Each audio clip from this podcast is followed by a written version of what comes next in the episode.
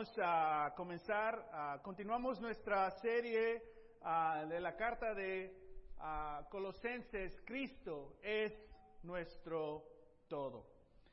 Igual quiero mencionar que me sentí muy conmovido eh, de Godofredo y Marixa y el testimonio de Hope Worldwide, lo que ha hecho en su familia ahí en Honduras. Y es importante para nosotros seguir entendiendo la importancia de Hope Worldwide. Esta organización sobrevive, existe ah, con la donación ah, de la iglesia y con la, la participación de voluntarios de la iglesia. Y espero que varios de nosotros eh, tengamos eh, la fe, la ambición de participar en una brigada el próximo año, ya sea en Honduras o ya sea en Guatemala, ah, que participen, que se informen sobre estas brigadas, que puedes ir ah, y estar ahí ah, con esas comunidades. Increíble que Hope ha construido escuelas, ah, hospitales, centros de salud, pero sin los voluntarios, poniendo el tiempo y el esfuerzo y sin nuestras donaciones, no existe Hope Worldwide. Amén. Entonces quiero poner ese reto a los que puedan viajar, a que tomen ese, ese reto de participar ah, en este ministerio clave de Jesús. Ah, amén. Lo primero que hizo Jesús que era sanar. Hope Worldwide es un ministerio clave ah, de Jesús. Amén. Colosenses capítulo, capítulo 2. Bueno, comenzamos el- en el 1 haciendo un repaso brevemente. La clase de hoy es, entiende tu valor en su iglesia, algo que, un tema que hemos hablado eh, en el verano. Amén. Ah, bueno, estamos eh, estudiando la carta de Colosenses, sabemos que el escritor es Pablo. Eh, Pablo está ah, arrestado por primera vez, quizás está en Roma, más posible que está en Roma a primera vez de tres, de tres encarcelamientos, está ahí ah, en los recipientes. Sabemos que es esta joven iglesia en esta ciudad de Colosenses, que hay otras dos, iglesias, eh, dos otras ciudades cerca de Colosenses que también hay iglesia. ah, ahí es muy posible que toda la iglesia de Colosenses se reunían en la casa de uno, de una persona. Ah, entonces, una iglesia joven, pero también joven a la fe y la creencia que hay un Dios.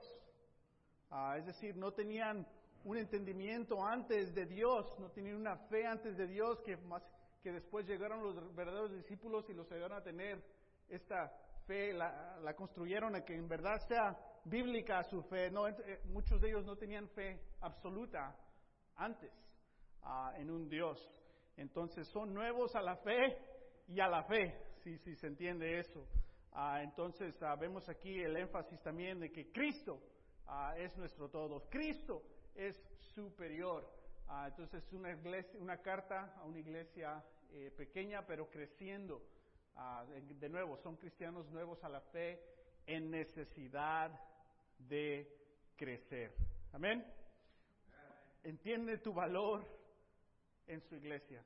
Si la audiencia de Pablo, la iglesia de Colosenses, una iglesia pequeña pero creciendo, una iglesia con miembros en necesidad de crecer en su fe. Si no toman en serio lo que está diciendo Pablo, ¿qué va a ocurrir en esa iglesia? Si no toman a pecho lo que está diciendo Pablo, ¿qué va a pasar? Pero ¿qué pasa si ponen en práctica lo que dice Pablo? ¿Qué va a ocurrir en esa, en esa iglesia? Y quiero convencernos que son, tenemos mucho valor en una iglesia pequeña. Si eres un hombre en esta iglesia y eres un hombre casado, ¿eres qué? ¿Uno de 18 en toda la iglesia? Entiende tu valor en esta, en esta iglesia. Amén. Colosenses, ah, hablamos hace una semana que Cristo es nuestro todo, hablamos que Él, nos tenemos que conectar con Él, cambiar con Él y crecer ah, con Él. Hablamos como Cristo es único pero superior, que en el pensamiento humano a, a- a muchos personajes ah, en la historia han influido en la conciencia humana, en el pensamiento humano, como a Platón y los otros que no puedo pronunciar en español ni en inglés, ¿no? pero es Socrates, Sócrates, más, ah, lo dije, influyeron en el pensamiento humano, pero también ¿quién está en esa lista? Jesús. Jesús igual está en esa lista. Y hay otra lista de unos locos. Locos que se dijeron ser que ellos eran divinos, que ellos eran Dios. Y en esa lista, ¿quién está ahí también? Jesús. Usualmente los otros locos eran unos lunáticos que recibieron unos seguidores por unos meses y, se acabó la fama o tal vez continuaron, pero no hicieron mucho impacto, pero tuvieron la audaz de decir, yo soy Dios. Pero en esa lista también está Jesús. Pero Jesucristo, Jesús es el único en toda la historia de la humanidad que está en ambos grupos. Es decir, que Jesús influyó en el pensamiento humano. Actualmente ponemos en práctica cosas que dice Jesús, eh, la conciencia de amar a nuestro prójimo, de perdonar. Jesús, eh, y eh, esa verdad de Jesús está casi en toda la humanidad. Crean o no crean en Dios, la enseñanza de Jesús ha influido y está presente en nuestras conciencias. Pero Él, Jesús, es el único que está en esta lista y está en esta lista. Y para nosotros los creyentes, esto es algo muy positivo. Que el que en verdad influye en la verdad también está diciendo, yo soy Dios. Y hace una semana estudiamos cómo bíblicamente podemos entender que Jesús es Dios. Y puedes escuchar esa clase si te la perdiste. Amén. Bueno, vamos a ver hoy siete principios de una iglesia saludable. ¿Te gusta estar saludable? En veces no aprecias tu salud hasta que te enfermas, ¿verdad? Oh, ando bien malo. Se, te olvida cuando andas bien. Porque cuando estás enfermo te llega esa lista. No, cuando me componga voy a empezar a correr. Ya que me sienta mejor, voy a comer mejor. Y cuando te sientes bien, se te olvidan esas cosas, ¿no? A veces no apreciamos nuestra salud hasta que nos enfermamos. Entonces, ah, no hay que enfermarnos, iglesia. Ah, espiritualmente, especialmente, vamos a, a, ser saludables y vamos a ver estas siete cosas que la Biblia dice de cosas saludables. Recordando Colosenses 1.24, vamos a leer eso. Ahora me alegro en medio de mis sufrimientos por ustedes y voy completando en mí mismo lo que falta de las aflicciones de Cristo en favor de su cuerpo, que es la iglesia. Que Pablo decide adoptar este pensamiento, que todo lo que me está pasando a mí, lo voy a filtrar para que me, estas dificultades me hagan un mejor cristiano, que pueda conocer a Cristo mejor. Y dos, si yo soy un mejor cristiano y conozco a Cristo mejor, ¿quién, ¿a quién va a bendecir? A la iglesia. Es decir, si tú creces, bendices a la iglesia. Si tu fe se desinfla, lastimas a la iglesia. Si estás aquí en la audiencia, ok, pero si estás participando en la iglesia, tienes un poder, tiene tu valor en su iglesia. Y Pablo decide, todo lo que me está pasando me va a ayudar a conocer más a Jesús, pero también me va a ayudar a que bendiga a la iglesia. Amén. Y Pablo le quiere pasar esta conciencia, este entendimiento a esta joven iglesia que están ahí en una sala reunidos, que ellos se ven a sí mismos, wow, yo, yo cuento en la iglesia. Mi fe cuenta mi lucha por crecer, mi lucha por arrepentirme, mi lucha por amar, mi lucha por perdonar, no solo cuenta para mí mi relación con Dios, pero anima a la iglesia. Estamos en las cuatro estaciones del matrimonio, ah, los casados, ¿no? Entonces, entre, si nos quedamos en el invierno, nos quedamos en el otoño, no solamente vamos a sufrir ahí, pero vamos a afectar toda la iglesia. Pero si tenemos cambio, y respondemos de una manera bíblica y productiva, vamos a llegar a la primavera o al verano. ¿Y qué vamos a decir? Obviamente tu matrimonio, pero también a toda la iglesia. Porque fácilmente podemos tener negligencia en nuestra fe. Y si tenemos negligencia en nuestra fe, aceptas o no, la verdad es que influye y afecta a todos nosotros. Amén. Tú puedes notar al Martín, anda medio desanimado. Te afecta de una manera u otra. Y tal vez me veo animado, pero no estoy, estoy afectado, estoy enfermo. pero no se ve. De una manera u otra vas a sentir ese afecto. Igual tú a mí, unos a los otros. Amén. Y de ahí viene Pablo. Bueno, vamos al capítulo 2, versículo 1. Quiero que sepan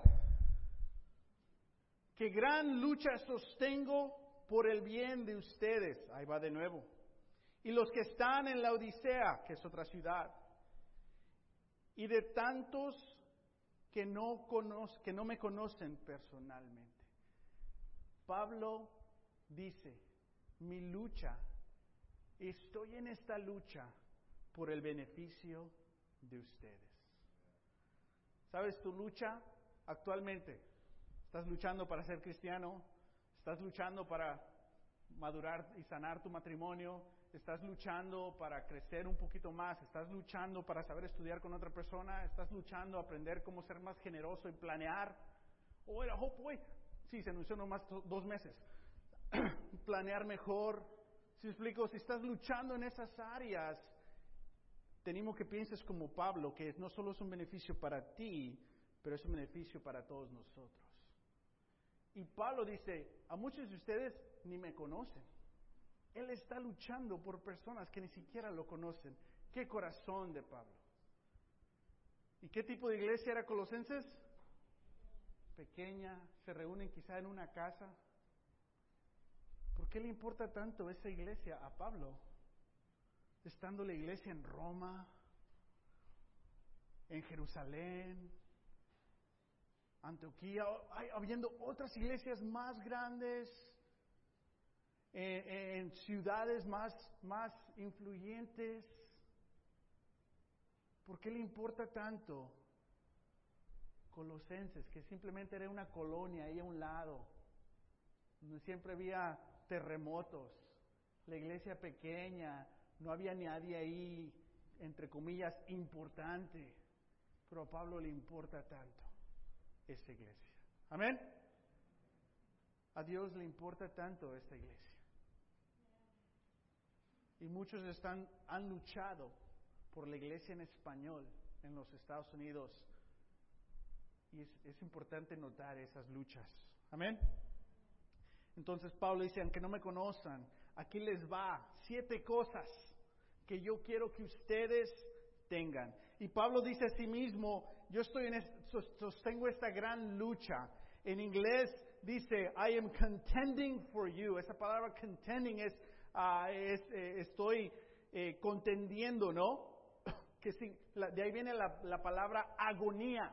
¿A ti te gusta estar en agonía? Cuando yo pienso en agonía, pienso en cuando me han dado unos dolores en el estómago que ¡ah! y estás acostado y, te duele y ya no voy a comer ahí. Si explico, pero que ni te puedes acomodar. Esa agonía. Tal vez ustedes piensan, yo en agonía pienso cuando hago pesas.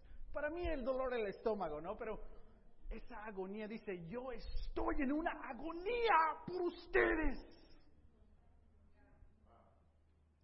¿Así te sientes tú a esta iglesia? ¿Tú le entras una gran pelea y sostienes agonía por la iglesia? En veces no tenemos tiempo de, tener agonía para la iglesia porque solo tenemos nuestras propias agonías. Pablo está en la cárcel dice, yo tengo mis agonías, pero mis agonías no solo son para mí, son para la, la iglesia. Tu pelea, tu pelea cuenta. Amén. Versículo 2 dice, vamos a leer ahora sí, de 2 al, al 7. dice, quiero que lo sepan para que cobren ánimo, permanezcan unidos por amor y tengan toda la riqueza que proviene de la convicción y del entendimiento. Así conocerán el misterio de Dios, es decir, Cristo, en quien están escondidos todos los tesoros de la sabiduría y del conocimiento. Les digo esto para que nadie los engañe con argumentos capciosos. Aunque estoy físicamente ausente, los acompaño en espíritu y me alegro al ver su buen orden y la firmeza de su fe en Cristo.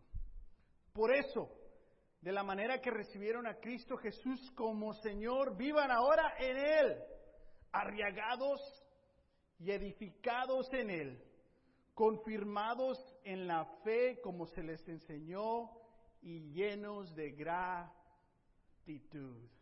Ahora sí, vamos a ver estas siete cosas que menciona Pablo de una iglesia saludable. Para que tú veas estas siete cosas y te puedas medir cómo estoy o pesar cómo ando, de acuerdo a estas siete individualmente, pero colectivamente como iglesia podamos ver cómo estamos en esta área y cuáles tenemos que seguir fortaleciendo. Amén. La número uno, dice Pablo en el versículo 2, quiero que lo sepan para que cobren ánimo. ¿Qué dice Pablo? Quiero que estén animados unos a otros de corazón. Es importante para Pablo decir, la primera cosa saludable para la iglesia es de que entre ustedes se animen los unos a los otros. ¿Cuántas personas tienes en tu vida que en verdad creen en ti? Que en verdad te champorras, en verdad te anima, te, te encanta hablar con esas personas porque te sientes animado. Sientes que les puedes decir la verdad porque sientes ese, ese, ese respeto, a que lo que te van a decir va a ser con verdad, va a ser con amor, va a ser, va a ser con cariño y te, te, te, disfrutas esas relaciones. Una de las cosas que tiene que ocurrir en la iglesia, dice Pablo, nos tenemos que animar los unos a los otros de corazón, es decir, no de obligación, no decirnos lo que tenemos que hacer, no decirnos lo que no tenemos que hacer, al contrario, animarnos a quién deberemos ser, a cómo debemos ser. Es un discipulado, es un animado de corazón a corazón. Amén. A nuestros hijos, una etapa les tenemos que decir las reglas, pero llega otra etapa donde ya no hay reglas. Ahora es el corazón, su actitud. Todos somos adultos. No hay que decirnos qué hacer. Hay que recordarnos, en hermanos de corazón, cómo ser, por qué ser así, animarnos de corazón a corazón. Amén. Y tal vez al yo describir eso, tú piensas en las personas que son así para ti, pero ¿cómo eres tú? ¿Eres tú esa persona que acabo de describir para alguien más? ¿O todavía simplemente estás en la posición de denme, denme? Y todos estamos en esa posición, llegamos a la iglesia, todos nos dan. Y luego todos se sientan en nuestro estudio, hay como 20. Y todos quienes están en un estudio y todos acá. Y como que te impones, ¿no? De que, bueno, cuídenme, me cortas las uñas espiritualmente un poquito. se me olvidó limpiarme este oído espiritualmente. Y gracias, y ahí nos cargan, ¿no? Pero llega una etapa donde ya, pues, ¿cómo estás? ¿Bien o qué? Yo pensé que esta era la iglesia de Dios y ya no me aman. Ya no te guardan la silla, no como antes. Ya, pues, se acabó el café y ahí batallando. Por eso no quería venir hoy. Tenemos que pensar en no solo recibir este ánimo, pero dar. Y tú tienes que decir qué tipo de persona quieres ser en la iglesia. ¿Los que reciben o los que dan? Déjate recuerdo que la iglesia no existe para servirte a ti pero que tú sí fuiste llamado para servir a la iglesia. Y en veces esa, mentalidad es simplemente la diferencia entre un cristiano inmaduro y un cristiano maduro. Pero para los que crecemos sin papás, has decidido, yo voy, yo voy a hacer para alguien más lo que no tuve. Para mí algo que me ha cambiado en mi manera de pensar es tomar esa decisión hace años. Y no fue porque Mr. Espiritual, fue porque todas mis, relaciones, todos mis padres en la fe ya no estaban en mi vida. Salieron del ministerio, me cambié de iglesia, de, Palos Verdes a Long Beach, después se mudaron a otras regiones y me quedé. Este año falleció Kevin Mays, mi padre en la fe. Ha sido doloroso no tener padres en la fe y encontrar nuevos padres en la fe, pero que algo que tengo que decidir es yo quiero ser este tipo de hombre para alguien más. Y necesito también ese tipo de hombre. Animarnos de corazón. Necesito ánimo. ¿Alguna vez has tenido esa conversación con alguien? Decirle, ¿sabes qué? Necesito ánimo. Me siento bien desanimado. En veces no sabemos qué responder a eso. Ah, voy a orar por ti. No sabemos. Hay que introducir ese tipo de lenguaje más y más. No digas, diga, estoy bien.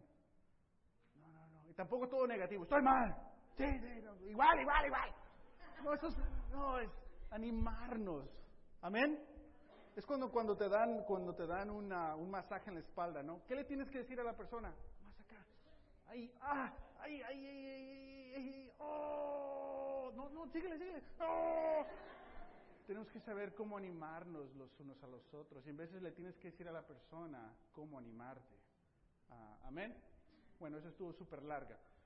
Hebreos 3, 12 al 13 dice, cuídense hermanos, y este es un mandamiento, de que ninguno de ustedes tenga un corazón pecaminoso e incrédulo que los haga apartarse del Dios vivo. Entonces, ¿qué hace un corazón pecaminoso e incrédulo? ¿Se aparta de quién? De Dios.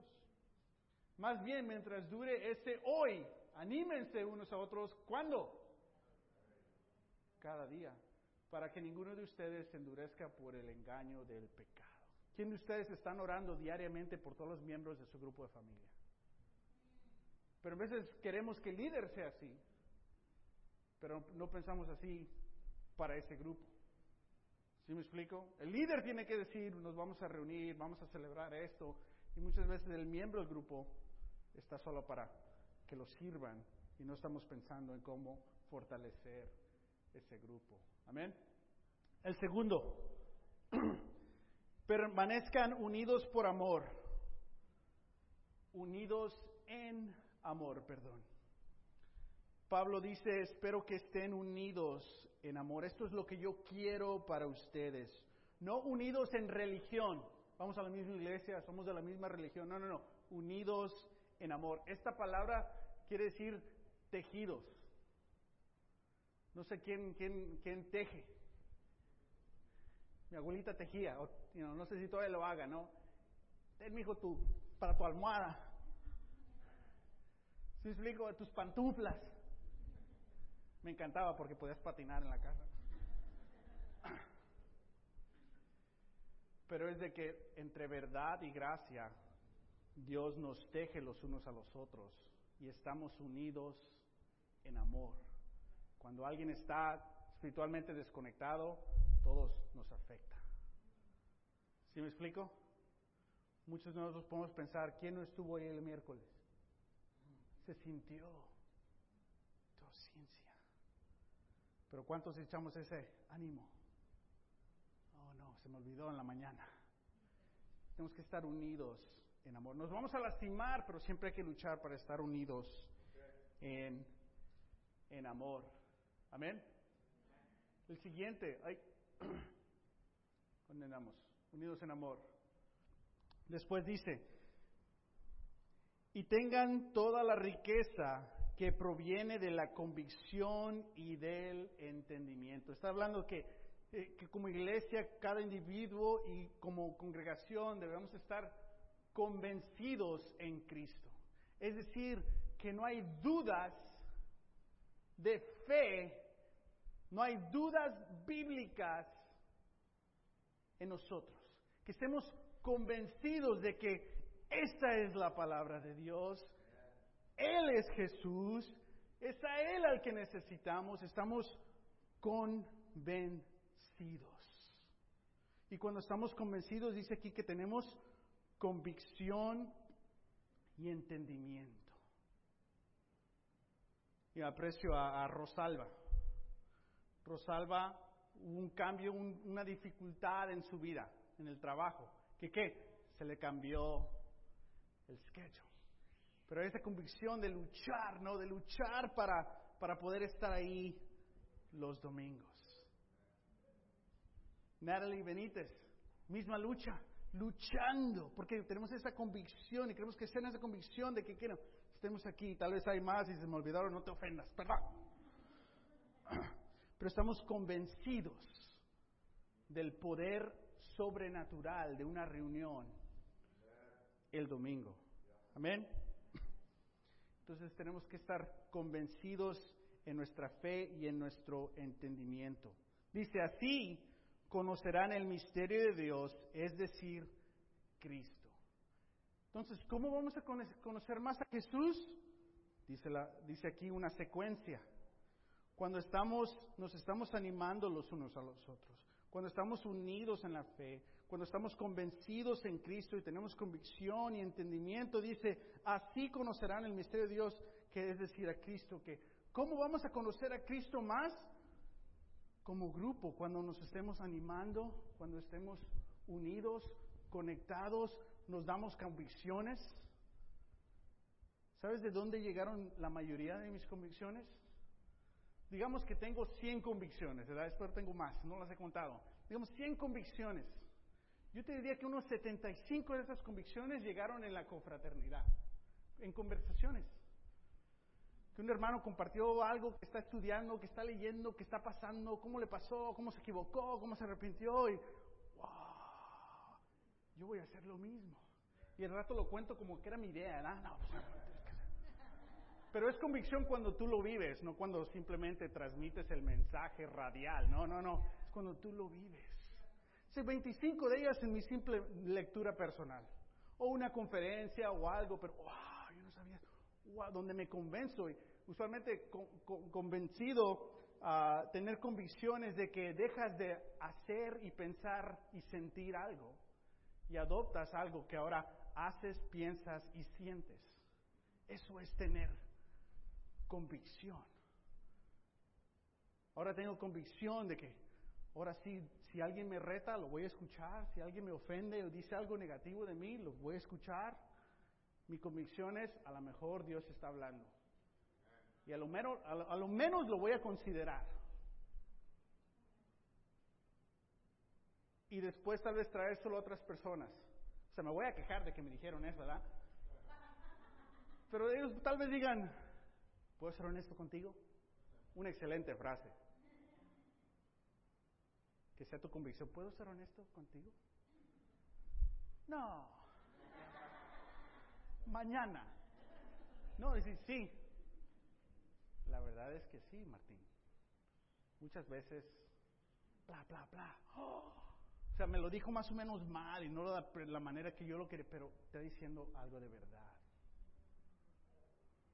Porque aceptamos la verdad, hay que convencernos en Cristo, hay que seguir acumulando convicciones. Una convicción tan simple que aprendí un día en la confraternidad que me cambió radicalmente mi pureza personal. Fue, estaba cambiando el, mi correo electrónico con un hermano y le dije MJ Huichol, porque estoy de Nayarit, ¿sabes? Huichol es Martín Jiménez Huichol, MJ Huichol at yahoo.com. Y me dice él, wow, ¿todavía utilizas Yahoo? Me dice en inglés. Dijo, yo dejé Yahoo. Cada que me voy a chequear mi email hay puras imágenes, hay puras historias y que las Kardashians y que sabe qué. Y dice, y no leo esas cosas, pero de una manera u otra entran a mi mente ese día. Y chequeo mi correo como siete veces al día por mi trabajo. Eso me cambié a Gmail, donde no hay, nadie. ok, ¿cuál es el tuyo? Cambié mis contactos es fácil, no era complicado. Honestamente ya me había dicho el Espíritu, ¿qué estás haciendo aquí? Cambia esto. Pero fue una convicción y ahora es un consejo. Oh, tienes Yahoo. Ya te digo. Si digo, como lo he explicado, cositas así, pero ¿de dónde viene? De la confraternidad. Nos damos convicciones los unos a los otros. Se acaba el sermón y hablamos de todo menos del sermón, pierdes oportunidades de pasar convicciones. Uh, ok, amén. El que sigue. Versículo 3. En quien están escondidos todos los tesoros de sabiduría y del conocimiento. Les digo esto para que nadie que los engañe con argumentos capciosos, preparados contra el engaño. La carta de Colosenses es la única carta en el Nuevo Testamento que utiliza la palabra filosofía. Que en esta área había religiones y filosofía y se mezclaron, así como en Los Ángeles, religión y filosofía.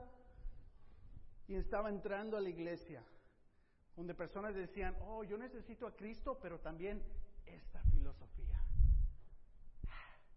Dice, no, no, no, no, en Cristo está todo. Si es verdad, la vas a encontrar en Cristo. Amén. Si no la encuentras en Cristo, no le des crédito. Entonces, tenemos que cuidarnos de del engaño. Amén. ¿Qué tipo de engaños hay? Hay engaños espirituales, hay engaños de doctrinas incompletas, ¿no? Hay esos tipos de, de engaños donde se nos dijo, se nos enseñó algo sobre la Biblia que en verdad no está en la Biblia. Y hablamos más de eso cuando leamos el resto del capítulo la próxima semana. Y hay otros engaños de filosofía. Hay otros engaños que nos pueden lastimar nuestra fe. Hay un engaño muy común es de que la fe y la ciencia son enemigos. Es un engaño, eso es una mentira. La mayoría de los científicos históricamente que han, que han dado algo fundamental, que han descubrido algo fundamental acerca de la creación del universo, del océano, de lo que sea, eran cristianos. Y al ser cristianos, iniciaron esa curiosidad de que cómo se construyó eso, cómo existió eso, porque ellos creían que fue diseñado y fueron a buscar cómo fue diseñado. Pero ahora esa mentira de que la ciencia y la fe son enemigos. La teoría Big Bang Theory. ¿Cómo se diría en español? Big Bang Theory. Esa. Que hubo una explosión y comenzó en los cosmos la, creencia, la, la creación de todos los siglos. La confusión es de que no, yo, yo no puedo ser cristiano porque yo creo en el Big Bang Theory.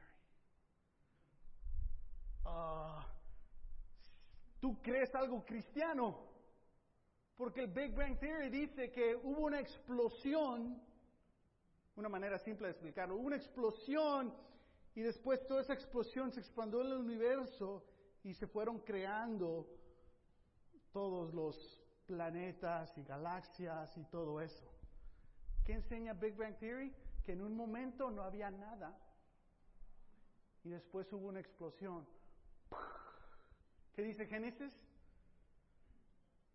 Que no había nada y que Dios habló y comenzó algo. Y si ves la secuencia de Génesis, Dios creó los cielos, ¿no? Y va en esa secuencia científica. No dice creó la tierra y luego los cielos, como otras religiones dicen. No, no, no. Va en secuencia científica. Buena ciencia y la fe son amigos. Son amigos. Yo creo en la evolución. ¿Sabes? La evolución no tiene nada que ver si crees en Dios o no. Hay como cinco aspectos de, de evolución que puedes creer y los cinco quedan con lo que dice la Biblia. No es evolución o Dios, no, es Dios y un tipo de evolución. ¿Cuál? No te puedo decir. Yo puedo escoger uno de cinco y cada tres años le cambio. No mejor este, no mejor este. No son enemigos, es igual. Pero muchas veces caes en engaños. Y nuestros hijos van a caer en engaños. Y te va a afectar tu fe donde no estás convencido en Cristo y tal vez.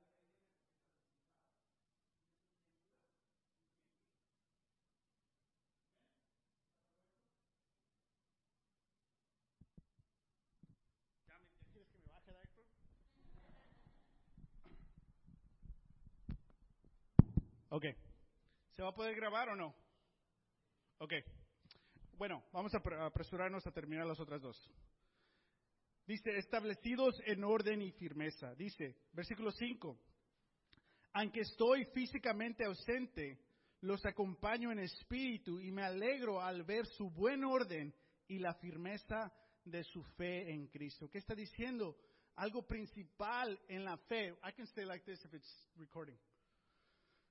Um, dice, dice Pablo que algo que es fundamental para una iglesia es que haya orden y firmeza. ¿Qué está hablando? Que haya organización, relaciones de discipulado. Nos organizamos nosotros, grupos de familia, los miércoles aquí, los domingos aquí. Hay cierta orden y estas palabras son palabras de ah, militares. Orden, firmeza, donde es, es, es la idea de que cuando pasa el comandante a ver al ejército que todos estén bien está hablando que tiene que haber ese tipo de orden, ese tipo de convicción. ¿Todos creemos lo mismo? Sí. Todos, sí. Wow. Y ese balance de firmeza, de orden y ánimo y amor, gracia y amor. Ah, y tiene que haber eso en iglesia. ¿Lo hay en tu vida? ¿Lo hay en la iglesia? Y después dice, fundados en el señorío de Cristo, versículo 6. Por eso, de la manera que recibieron a Cristo Jesús como Señor, vivan ahora en Él, arraigados y edificados en Él, confirmados en la fe, como se les enseñó, de la manera que recibieron a Cristo. ¿Cómo recibimos a Cristo? ¿Vives así? Sí. ¿Estás en pecado? Sí. ¿Estás separado de Dios? Sí. ¿Qué dice la Biblia? Esto. ¿Vives así? No. ¿Qué tienes que hacer? Arrepentirte. Ok, ¿vivir como Jesús? Sí. Wow. Que de la misma manera que recibimos a Cristo, tenemos que seguir viviendo, que todavía siguen cosas que tienes que ver súper urgentes de mover de tu vida. ¿Te acuerdas de esas, cuando estabas en el estudio y querías ya, ya estabas totalmente convencido, ya estabas totalmente listo, lista para ser un cristiano el resto de tu vida y luego salió algo, Dios reveló algo. ¿Y qué, cómo lo tomaste? No, pues nada me va a impedir. O tal vez llegó persecución, nada me va a impedir. ¿Por qué? Porque estabas convencido que Jesús es el Señor y vas a llegar a Él, pase lo que pase. Con ese mismo entusiasmo, desesperación, urgencia, fe, humildad. Dice, así como recibiste a Jesús, sigue viviendo a Él. ¿Aún vives así? Un principio principal que dice Pablo es, sí, tenemos que vivir así, individualmente y como, y como iglesia, el señorío de Cristo. A pesar de todo, el fundamento de Dios es sólido y se mantiene firme, pues está sellado con esta inscripción, el Señor conoce a los suyos. Y esta otra, que se aparte de la maldad todo el que invoca el nombre del Señor. Que no puedes decir, Jesús es el Señor y vivir en la maldad. Que tienes que apartarte de la maldad cuando Jesús es el Señor. Y en veces la maldad se te pega, ¿no? En veces es un instinto muy natural. Tenemos que dejar atrás eso, porque Jesús es el Señor todos los días de nuestra vida. Jesús dice, yo soy el camino, la verdad y la vida, les contestó Jesús. Nadie llega al Padre sino por qué. Por mí. Amén por el consejo, amén por la organización, pero todo tiene que estar en qué? En Cristo, en Jesús. Si no es Cristo todo, lo único que tuviste fue religión. Cristo tiene que ser, tiene que ser todo. Y por último, dice, y llenos de gratitud. Gratitud es lo opuesto de la ansiedad. Gratitud es lo opuesto de quejas. Dios quiere que tengamos gratitud y muchas veces puedes aquí pesarte y medirte basado en la gratitud. ¿Estás agradecido por lo que tienes? ¿Se nota en tu vida? en tu palabra, en tus acciones. Mi esposa y yo estamos tomando una clase personal con una pareja de Long Beach ah, de paz financiera. Dijimos, lo queríamos para la iglesia, se complicó. Tenemos deuda, lo necesitamos, hay que tomarlo. Amén. Y uno de los dos que enseña es, tu gratitud está demostrada en cómo gastas tu dinero. Tu señorío está demostrado en cómo gastas tu dinero, porque todo lo que gastamos es para nosotros, sea bueno o no lo necesitas. Y ya quería dejar la clase, ¿verdad? Pero no, no, no, me ayuda muchísimo, porque nos ayuda a recordar el gratitud que debemos de tener. Y cómo la ansiedad de deuda puede horcar nuestra fe. Y una de las cosas que dice es de que acumula la deuda de toda la iglesia. ¿Cuánto debemos como congregación a los bancos? Una iglesia lo hizo y era casi tres millones. Esto es la iglesia que está tratando de alcanzar al mundo y salvar y rescatar. ¿Por qué no van a hacerlo? Están horcados en la deuda.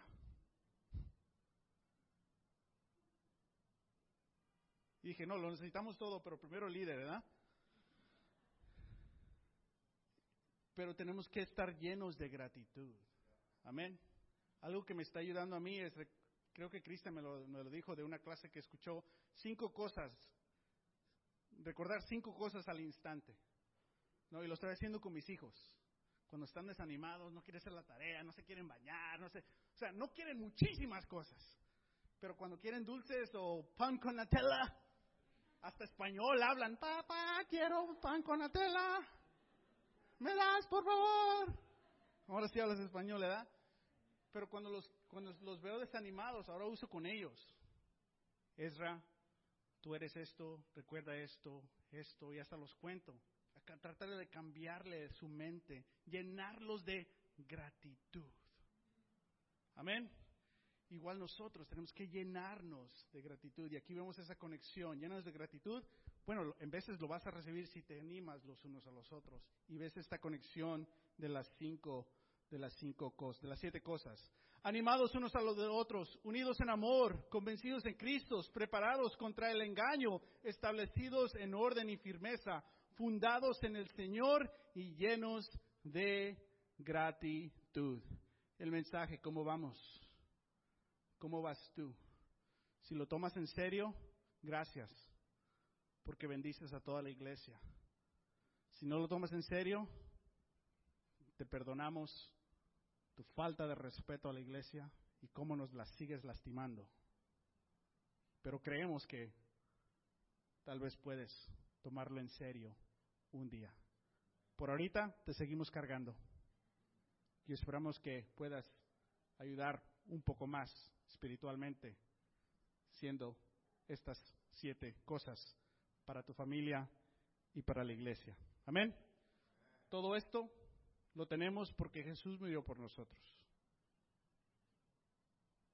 Ese es el valor que Dios ve en nosotros. Estemos creciendo o no estemos creciendo, Él nos ama y cree en nosotros al punto que Él murió por nosotros con la fe de que lo íbamos a escuchar y que íbamos a crecer en Él. Amén. Si escuchas algo, cree esto. Él cree en ti que puede ser este tipo de persona y este tipo de iglesia. Oremos, tomamos comunión, después de la comunión estamos despedidos. Oremos, Padre, gracias. Recordamos la muerte y la resurrección, Señor, confiados de que tú nos amas, de que tú crees en nosotros, de que tú nos animas, Padre, que tú estás unido en amor con nosotros.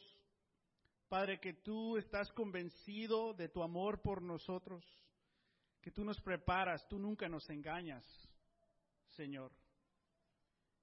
Te damos gracias que tú eres